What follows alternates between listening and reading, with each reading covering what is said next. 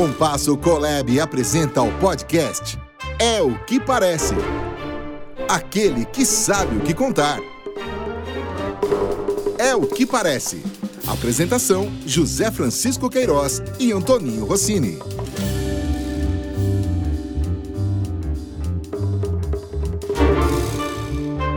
Olá, amigos do podcast É o que Parece, aquele que sabe o que contar. Hoje nós estamos aqui, eu e o José Francisco, para discutir uma decisão que foi tomada pelo Clube de Criação de São Paulo em manter a sua premiação anual.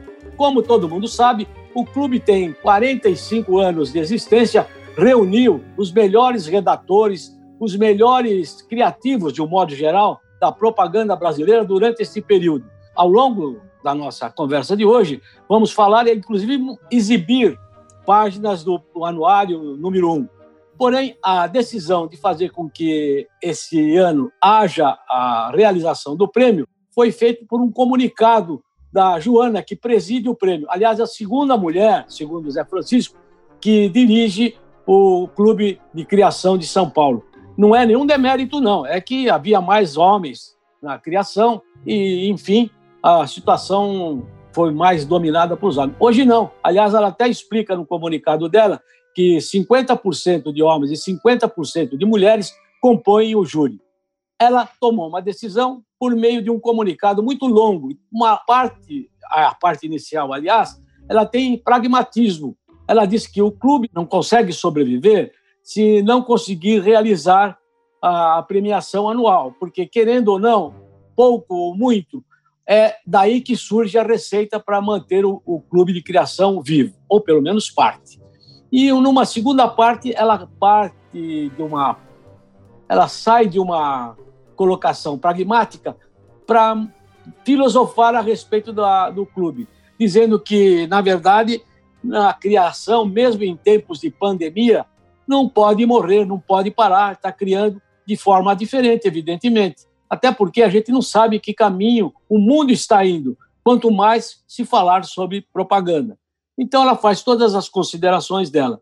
É, eu, anteriormente, já tinha pensado e até dito para o José Francisco que, se fizesse parte dessa entidade, da qual eu não tenho competência, eu diria que era para fazer com que esse, o prêmio deste ano fosse somado, isto é, fizesse parte do anuário do ano que vem, por quê? Porque o ano que vem será um ano provavelmente muito mais rico do ponto de vista criativo, do ponto de vista de tecnologia, do ponto de vista de novas ferramentas de, de propaganda e de comunicação. Então, está registrado o fato que é o único.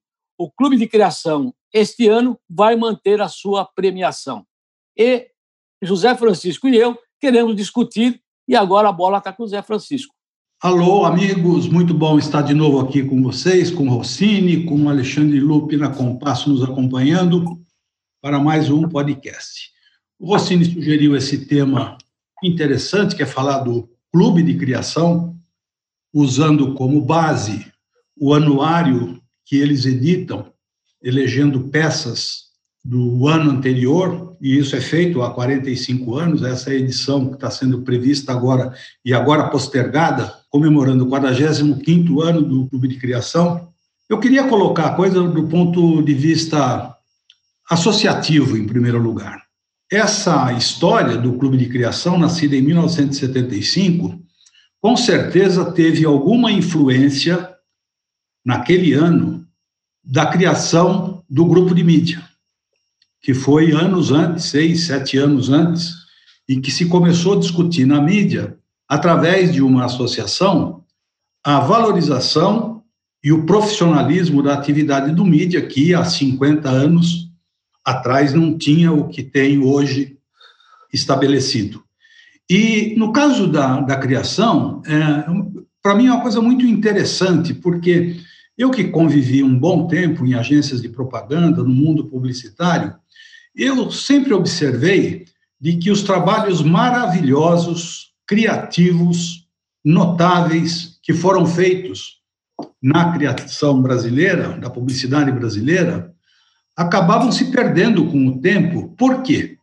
Na agência de propaganda era comum, não sei se hoje ainda é, E quando mudava o staff criativo, aquele rolo de comerciais, os principais anúncios feitos pelos clientes até então, eram trocados pela nova equipe ou novo diretor de criação que chegava na agência.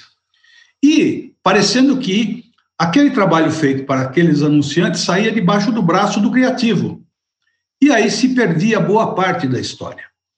O fato de existir esse anuário, ele é de uma enorme importância, porque durante 45 anos estão sendo eleitos por profissionais de criação peças publicitárias notáveis, criativas. Isso tem um registro histórico incrível, que nem as agências de propaganda, por conta dessa maneira de tratar a nova criação, quando ela era substituída, não tem em seus arquivos esses materiais. Então, essa, essa um brinde aos 45 anos do Clube de Criação, que tem ajudado a marcar e preservar a história criativa da publicidade brasileira. Esse registro histórico é muito importante. A sua posição sobre acumular o anuário, você vai me permitir discordar. Porque eu acho que esse momento ímpar que nós estamos vivendo, e que de fato trouxe todas essas consequências conhecidas e que você mencionou, do volume da publicidade que caiu, o fato da publicidade perder momentaneamente aquele entusiasmo, aquele glamour pelo fato das próprias pessoas estarem mais circunspectas, tristes. Mas tem um momento importante que nós estamos vivendo, que ele é pontual em função dessa pandemia. E eu acredito que registrar no Clube de Criação um anuário que mostre, no decorrer do tempo, o que aconteceu nesse ano de 2020, vai ter um valor histórico muito importante, diferente até. Né? Vamos ver como foi a publicidade na época em que passamos por um momento agudo de uma crise que esse país nunca passou. Eu sou partidário de que não deva acumular, não. Acho que tem que ter e mostrar como é que, como é que foi ou como é que está sendo. Bom, eu estou tendo uma visão, Zé, é, muito tranquila em relação ao que eu te falei, pelo seguinte: não é que nós vamos condenar, passar adiante, é, virar a página do, do ano que nós estamos vivendo, deste ano.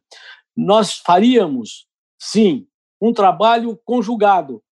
O anuário traria uma parte destinada para mostrar, fazer um registro muito mais aprofundado e com críticas muito mais consistentes a respeito de, desta passagem melancólica que estamos vivendo hoje. Então, do ponto de vista jornalístico, que é a minha visão, seria de um valor inestimável. Olha, 2020 aconteceu isso, 2021 foi isto. Então, dentro de um próprio e um, um único volume, daria até para a pessoa, aquele que for manusear, folhear o livro com intenção de levar mais conhecimento para dentro de si, é, uma condição de estar trabalhando com dados comparativos. Se você fizer uma unidade do anuário do Clube de Criação, este próximo, e do ano que vem, a diferença será tão grande e vai haver uma dissociação. Nós temos memória curta, então eu penso exatamente isso, que seria um meio de você ter dados comparativos no mesmo volume. Não é abandonar, não. Pelo contrário, é, como eu disse a você, todo mundo sabe. Eu estou terminando um livro sobre pandemia, onde médicos colocam que eles não sabem como vão sair desta, como é que o mundo vai sair disso. E se nós fizéssemos, se a, o clube de criação fizesse um volume único, aproveitando a oportunidade de um ano possivelmente mais promissor, que é o próximo ano, então você teria como fazer dados comparativos. Não pegar um volume com 50 peças e um outro volume com 250 peças. Era isso. É, apagar, virar a página, passar uma borracha em cima, nunca. Isso não, pelo amor de Deus, não é isso que eu quis dizer. Este é o jornalista Antoninho Rossini, que tem o ponto de vista dele como jornalista e, e muito bem abalizado. Agora, em momento nenhum eu disse que é para ignorar o que está tá sendo feito agora. O que eu acho, inclusive, é que deve ser ressaltado e tendo uma edição tratando do como é que foi feito durante esse período. Não se trata de passar borracha, eu não disse isso. Agora, é, concordo que essa sua visão de jornalista, ela, ela é coerente, faz sentido. Só não podemos esquecer, do ponto de vista, vamos dizer, administrativo, que se o clube de criação tomar a decisão de não editar o anuário esse ano e somar com o do ano que vem, o clube de criação terá o seu anuário em 2022. E, como foi dita circular que fizeram, eles terão que achar uma outra forma de buscar receita para o clube continuar existindo. Então, do ponto de vista administrativo, agora veja, esse é um problema que não é nosso, nós estamos dando nossa opinião. O mundo hoje é feito das opiniões individuais, cada um fala e acha o que pensa, ainda bem, com liberdade de expressão, mas com coerência e com ética, e não somos nós que vamos decidir isso. Mas fica aí o registro das nossas opiniões.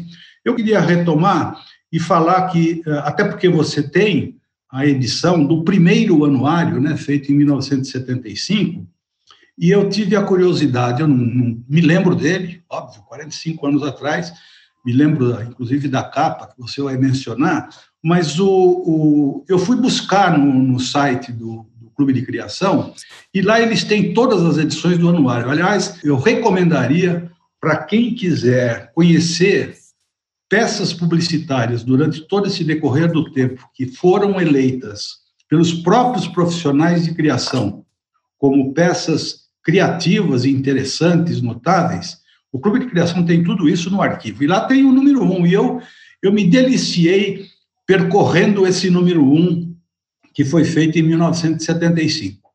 Bom, já que você falou do número um, e realmente eu tenho, eu queria ah, fazer com que essa capa fosse exibida hum, oportunamente para os nossos amigos, mas eu queria descrever. Criatividade é realmente algo que não se aprende em escola. A gente nasce, a gente vai à escola para uh, administrar a genialidade de forma com que ela seja aproveitável, especialmente na área da propaganda. Então, esse número um, o anuário, tem uma contracapa marrom, onde são exibidas 12 fotografias de mulheres nuas. E cada uma é, dando um toque, lembrando um determinado momento da história. A primeira foto é a Eva comendo uma maçã e tendo ao lado a cobra, mas é uma cena muito bonita. E outras fotos que estão por aqui, as mulheres são nuas. Evidentemente, são modelos que não correspondem mais aos desejos aos aspectos estéticos dos dias que nós estamos vivendo. Mas é uma capa muito bonita, que uma pena que um cantinho aqui eu já um tempo, são 45 anos, acabou se perdendo. Então essa contracapa é brilhante. As mulheres estão nuas, todas elas, aliás, com pouco receio de mostrar as suas barriguinhas, e tem uma até que está com uma posição ajoelhada numa cadeira que ela até para os nossos gostos de hoje, até, até passa do limite. Mas é uma, é uma peça rara que os amigos que nos acompanham deveriam se preocupar, como você já recomendou, Zé Francisco, de acessarem de alguma forma e entenderem a, a criatividade daquela época. Por que criatividade? Porque essa era uma contracapa. A capa verdadeira do clube de criação, quando você tirava a contracapa só para olhar a capa, tinha o Clube de Criação de São Paulo colocado dentro de uma esfera branca e deixando uma seriedade que não corresponde com a contracapa. Um negócio sensacional. Aí, quando você folheia, tem aqui uma mensagem muito forte dizendo do desejo dos criativos da época e fazer com que essa ideia prosperasse, e como de fato prosperou, a gente vai se deparar com uma foto brilhante, brilhante, inesquecível, de nomes como Enio Mainardi, o Gustavo Joaquim Leite, o Júlio Xavier, o José Fontoura da Costa, que morreu recentemente, o Júlio Cosi, o Ercílio Tranjan, o Armando Mihanovic, o Domingos Logulo, nosso amigo, morreu também, e o Sérgio Toni. Essa, esse volume merece muita atenção. Eu gostaria muito que as pessoas que nos acompanham e que tivessem certa queda para se aprofundar em propaganda, é, tomassem ciência e acessassem lá na, no site do Clube de Criação, se é que está lá. Se não estiver lá, eu vou lamentar muito, porque seria importante a gente observar de como esse timaço criou eh, esse clube que prosperou até recentemente. Quando eu era repórter, jornalista do setor de propaganda e marketing, eu tive a oportunidade de participar de alguns julgamentos e acompanhar os eventos que eles realizavam. E eram momentos solenes. Aliás, a sede do clube de criação ela era lá no Bexiga, uma, uma, uma, no fundo, no corredor de um daqueles cortiços, ficava lá a sede. E era um, um prazer enorme estar convivendo com aquelas pessoas.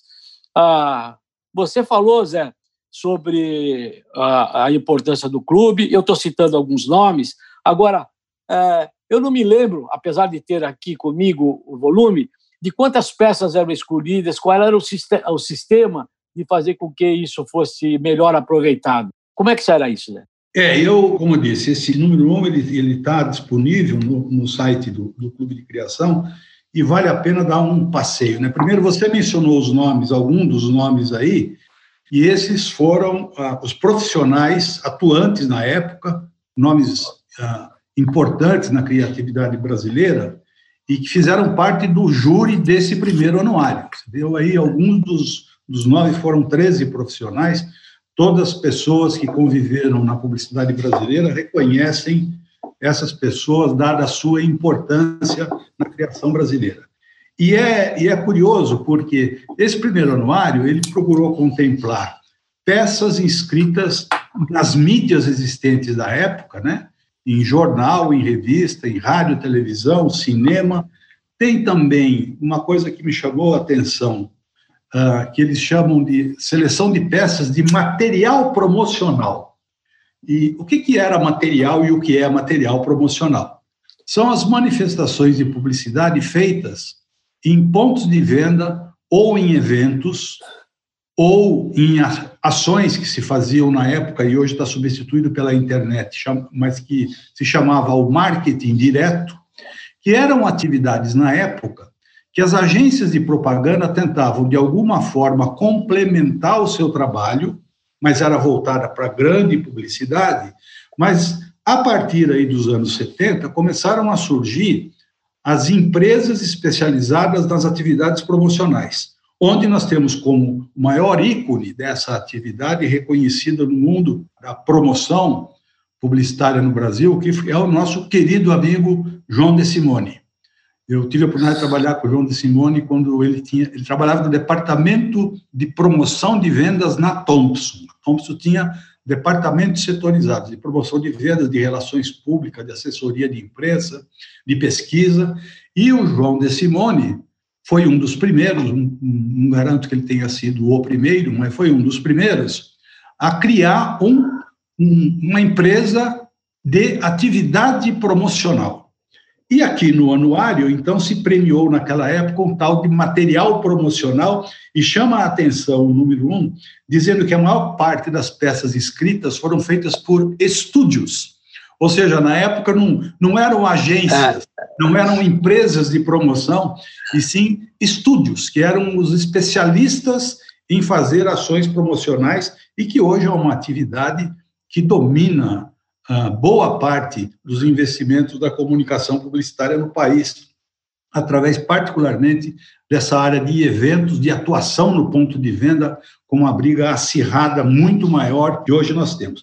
Pois bem, esse número um traz ali as peças selecionadas para uh, aquele momento, e esse registro me pareceu interessante fazer. Um outro registro que queria fazer, percorrendo a premiação da mídia jornal, aconteceram 23 premiações entre 69 peças, e me chamou a atenção de que uma das peças premiadas é um, um anúncio de jornal, óbvio, do Banco Real, criado pela Alcântara Machado, e me chamou a atenção que o anúncio tinha o seguinte título: O que o homem fizer pela terra, a terra fará por ele. Em 1975. Então, sustentabilidade, para se falar de uma palavra de hoje, já existiu em 1975 Uma pena que se passaram 45 anos e talvez não tenha sido feito tudo o que se deveria. Mas o Banco Real, na época, que era um banco importante, era cliente da Alcântara Machado, teve essa premiação na mídia jornal. Me chamou a atenção também que, nos, ainda falando dos anos de mídia impressa, as revistas, que eram muito uh, usadas para publicidade na época, não ganhou nenhum prêmio medalha ouro, ou seja, os próprios profissionais uh, que fizeram esse júri chegaram à conclusão de que tinha anúncio bom, teve anúncios que ganharam prata e bronze, mas nenhum deles, pelo crivo desse júri, foram 13 profissionais, achou que não haveria uh, ninguém que sobressaísse para merecer tal prêmio. Uma coisa curiosa. Ah, Zé, eu queria aproveitar a tua deixa, porque você está botando uma ordem muito genial na sua colocação.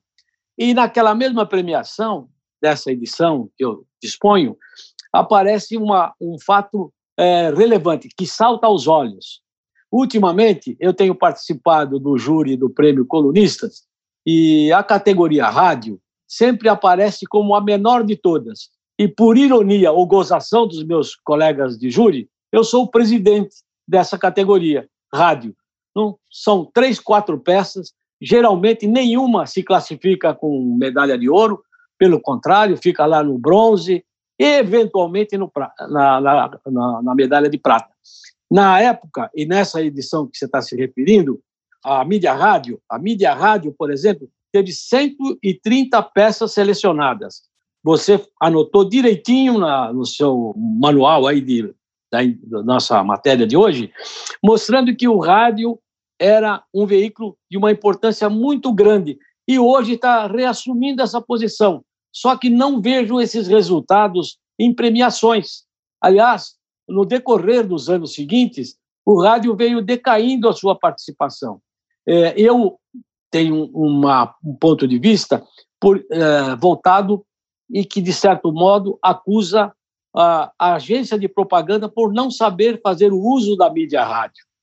É, se usa a rádio hoje é, usando como trilha sonora ou jingle, partindo de um, de um anúncio ou de uma peça que está sendo veiculada em outras mídias.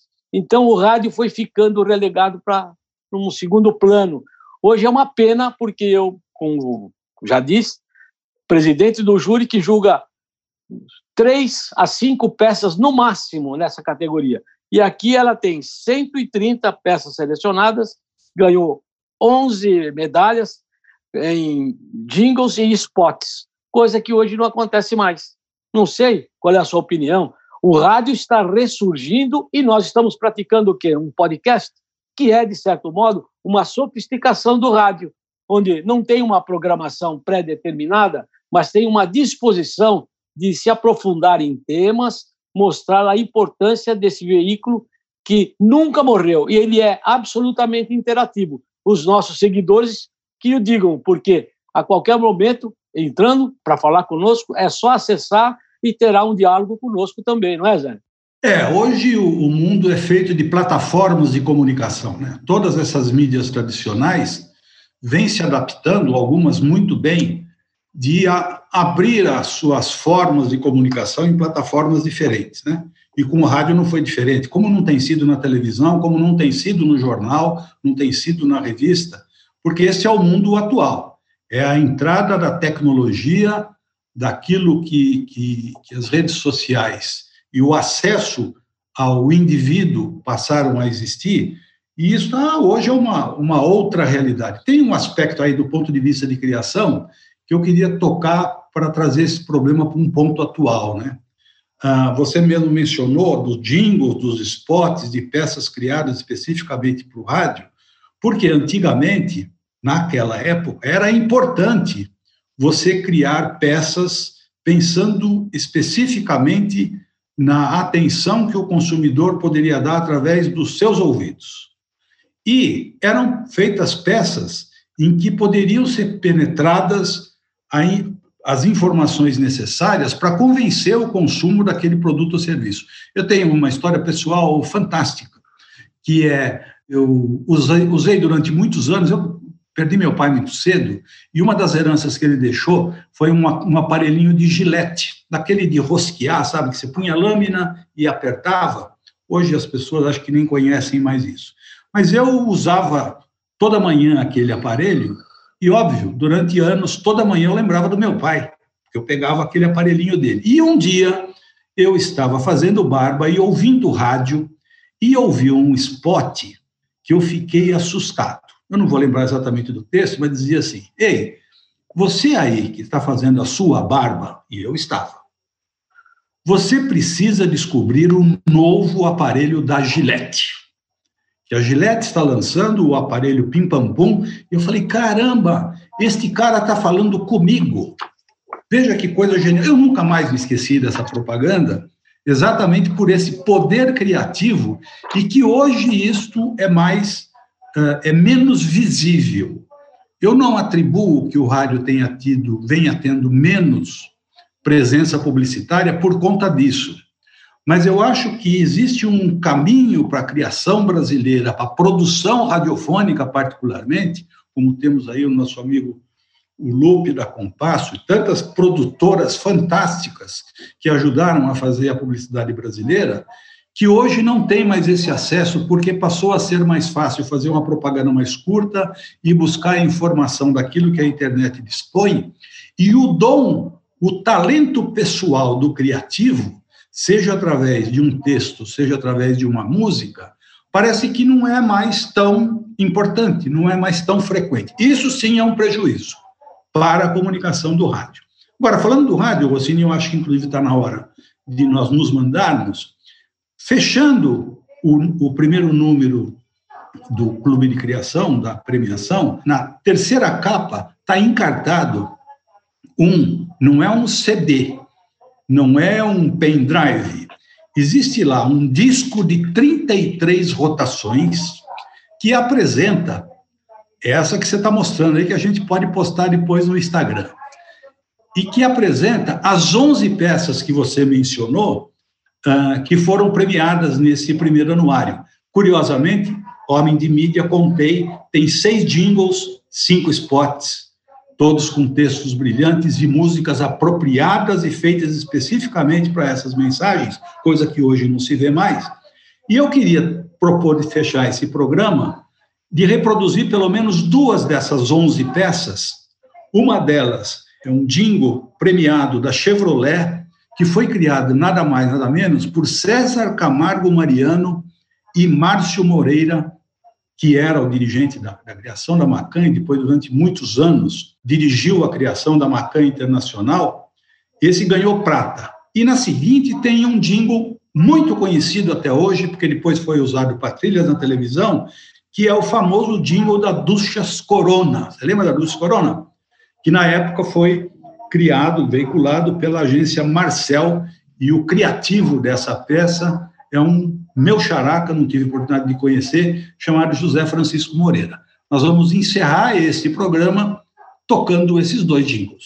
Mas antes, a frase do dia. A frase do dia. A frase do dia é filosófica, acho que é apropriada para os dias de hoje, e é de um pensador chamado Marcel Pagnol. Diz o seguinte: fala sobre ser feliz. Né? Você falou que nós estamos tristes, estamos mesmo, né? Vivendo esse momento, e tem aqui uma frase que diz: ser feliz. É difícil ser feliz quando se julga que o passado é melhor do que foi o presente pior do que é e o futuro melhor do que será. Este, essa é a frase que eu pensei de Marcel Pagnol, o nosso pensador. Este é isso aí, é o... nos despedimos por aqui. Diga, Rossini. Não, ia dizer que esse é o Zé Francisco, uma pessoa filosófica, competentíssima, zelosa por tudo que faz e eu fico muito orgulhoso de fazer essa dupla com você. E espero também que os nossos seguidores é, tenham o, também o mesmo interesse de conhecer as coisas da comunicação, como o Zé Francisco e como eu aqui no lado meramente jornalístico. Ter amigos é a coisa mais importante do mundo. Viva a amizade e vamos ao Jingles e até a próxima, pessoal. Não se esqueçam que vocês podem nos acompanhar clicando no É o que Parece e permitindo o acesso para que a cada novo programa você seja avisado de que estamos no ar e esperamos que você goste. É o que parece. Apanhe um sabonete, pego uma canção e vou cantando sorridente. Duchas corona, um banho de alegria num mundo de água quente. Apanhe um sabonete. Abro a torneira, de repente a gente sente Duchas corona, um banho de alegria num mundo de água quente. Apanho sabonete É duchas corona dando banho em tanta gente. Duchas corona, um banho de alegria num mundo de água quente. Apanho sabonete Pego uma canção e vou cantando sorridente. Duchas corona, um banho de alegria no mundo de água quente. Apanho sabonete Abro a torneira e de repente a gente sente. Duchas corona, um banho de alegria no mundo de água quente. Banho sabonete é duchas corona dando banho em tanta gente. Duchas corona, um banho de alegria no mundo de água quente. Só que é pra valer. Você não vai acreditar. Só que é pra valer. Sua vida vai mudar pra bem melhor tem mais valor. É que o chandalar era de se esperar, também mudou. Só que é pra valer, a beleza de se ver, só que é